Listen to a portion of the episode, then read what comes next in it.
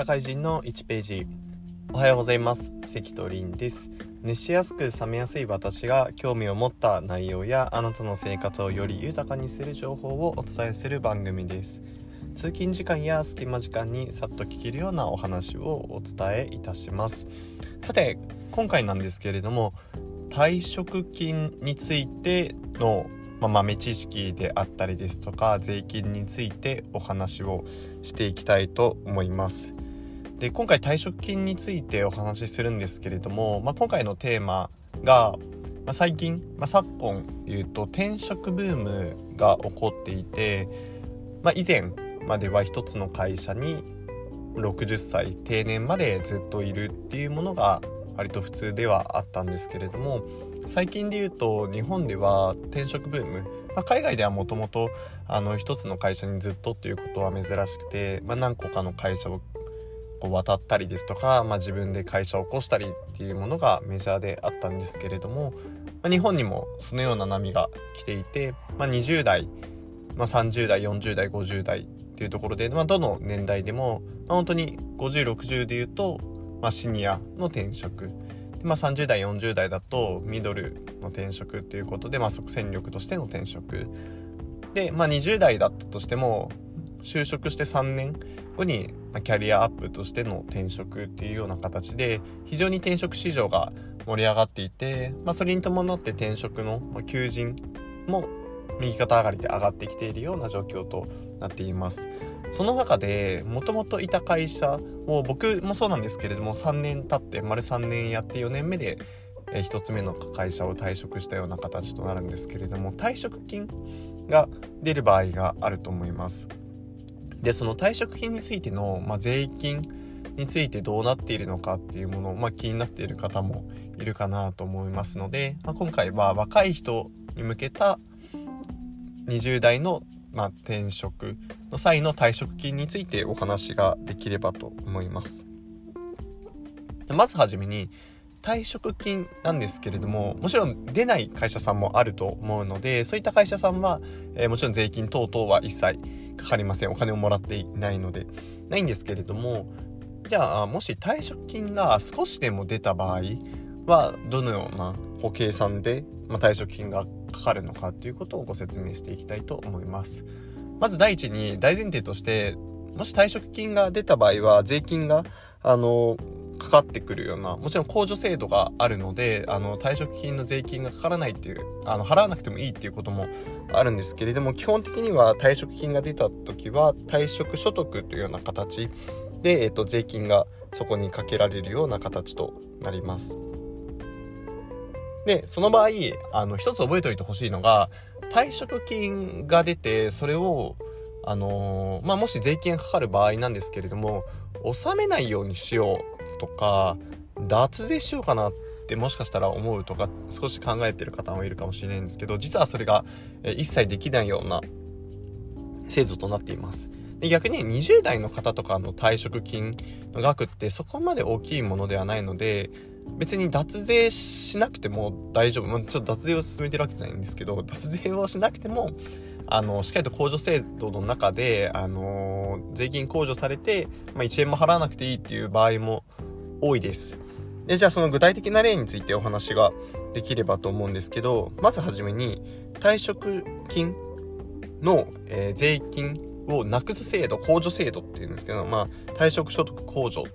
になるんですけれども、まあ、それの場合がどのような時かっていうお話からしたいと思います。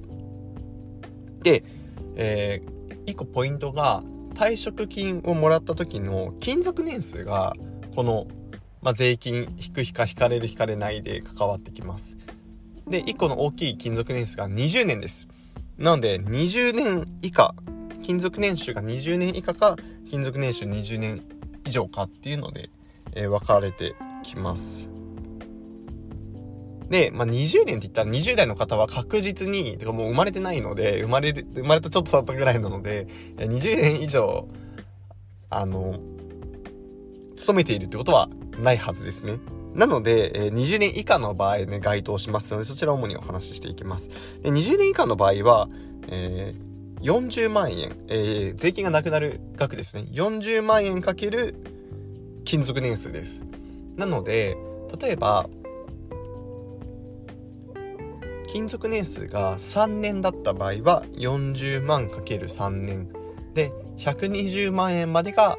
まあ、税金をなくすことができます。じゃあ8年だった場合は40万 ×8 で320万円まで税金をなくすことができます。でこう考えると例えば、えー、と僕の時そうだったんですけど3年丸3年働いたっていうと勤続年数が3年になるので120万円。なので120万円以下の退職金に関しては税金はかかりません。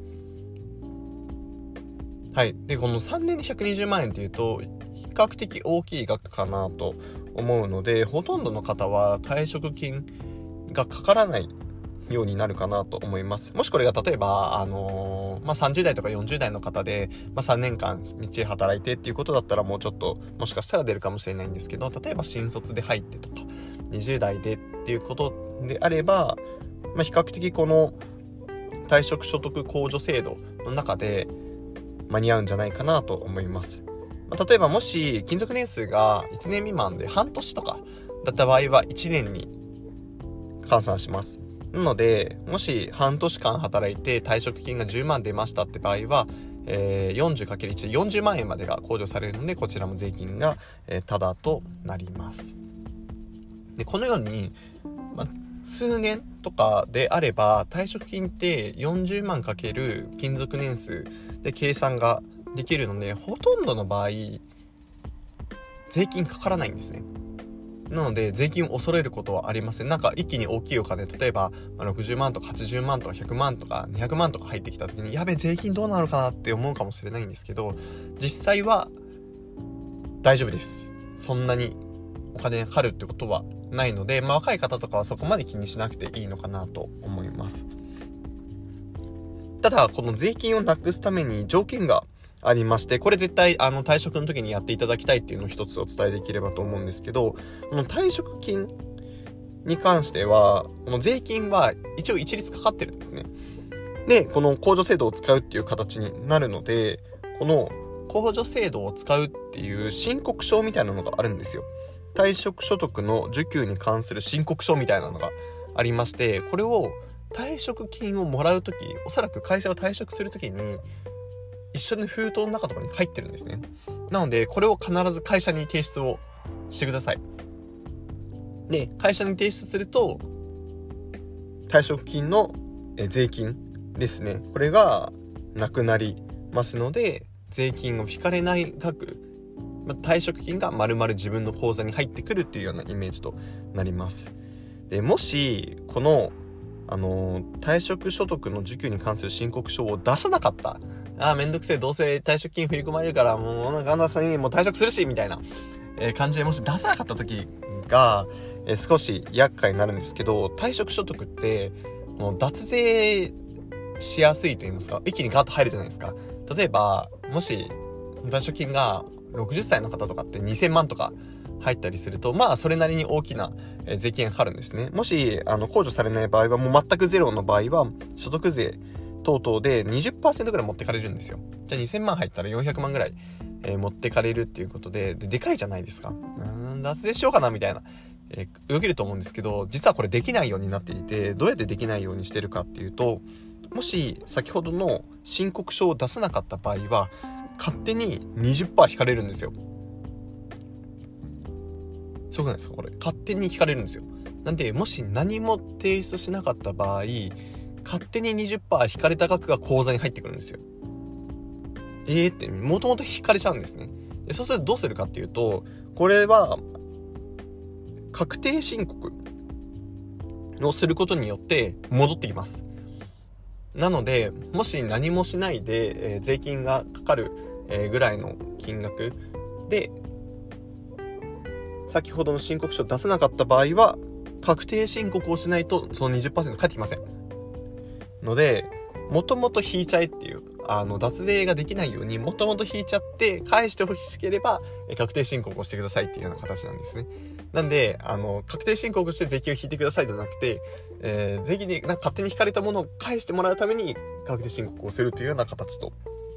なります。ので、ここを気をつけてください。必ず、退職時にあの申告書が出るのでこれは提出するように、えー、気をつけていただければと思いますでもし先ほどの、まあ、40万かける勤続年数が、まあ、税金帳消しにできるあのお金のなるんですけれども、まあ、これ以上で例えば3年働いて120万までなくすことができるんですけど、150万もらったっていう方がいたら30万円分は税金がかかってしまいます。ので、まあ、その場合に関しては、お金を払うような形となります。まあ、その場合に関しても先ほどの申告書で、えー、申告をすることで、も残った30万円、まあ、正確にはこれを半分にしてくれるので15万円分ですね。15万円分の額にかかる税金を、えー、引いた額が支払いをされるのでこの場合は確定申告しなくていいんですよ。なんで家庭20%持ってかれてとかっていうものではなくてしっかりと、まあ、控除されてでその後にあのー、退職所得を半分にするっていう半分にできる税金にかかる金額を半分にできるっていう制度があるので半分にしてもらってで、その15万円にかかる金額を税金だけ差し引いたものを支給してもらえる。そうすると確定申告はしなくても良くなるので、まあその後のまあ、手間は何もいらないっていうことになりますのでもし退職する時に関してはこのまあ控除制度を使って全く税金がかからない場合もしくは、税金がかかってしまう場合に関しても必ず、退職所得の受給に関する申告書という、えー、紙が必ず書いてあります。で、これも退職したからもういいやみたいな感じではなくてこれを必ず提出するっていうことさええ、忘れなければ非常にまあ、損をしない退職金を受け取ることができるかなと思います。このように、まあ私がちょっと気になってる内容ですとか、まあ、興味があること、まあ、体験したことに関してお話ができればと思います。今回は退職金についてお話ししたんですけど、またもし何かこういうことを話ししてほしいということあれば Twitter 等で、え、DM いただければと思います。それではまた次の機会にお会いしましょう。それではまた。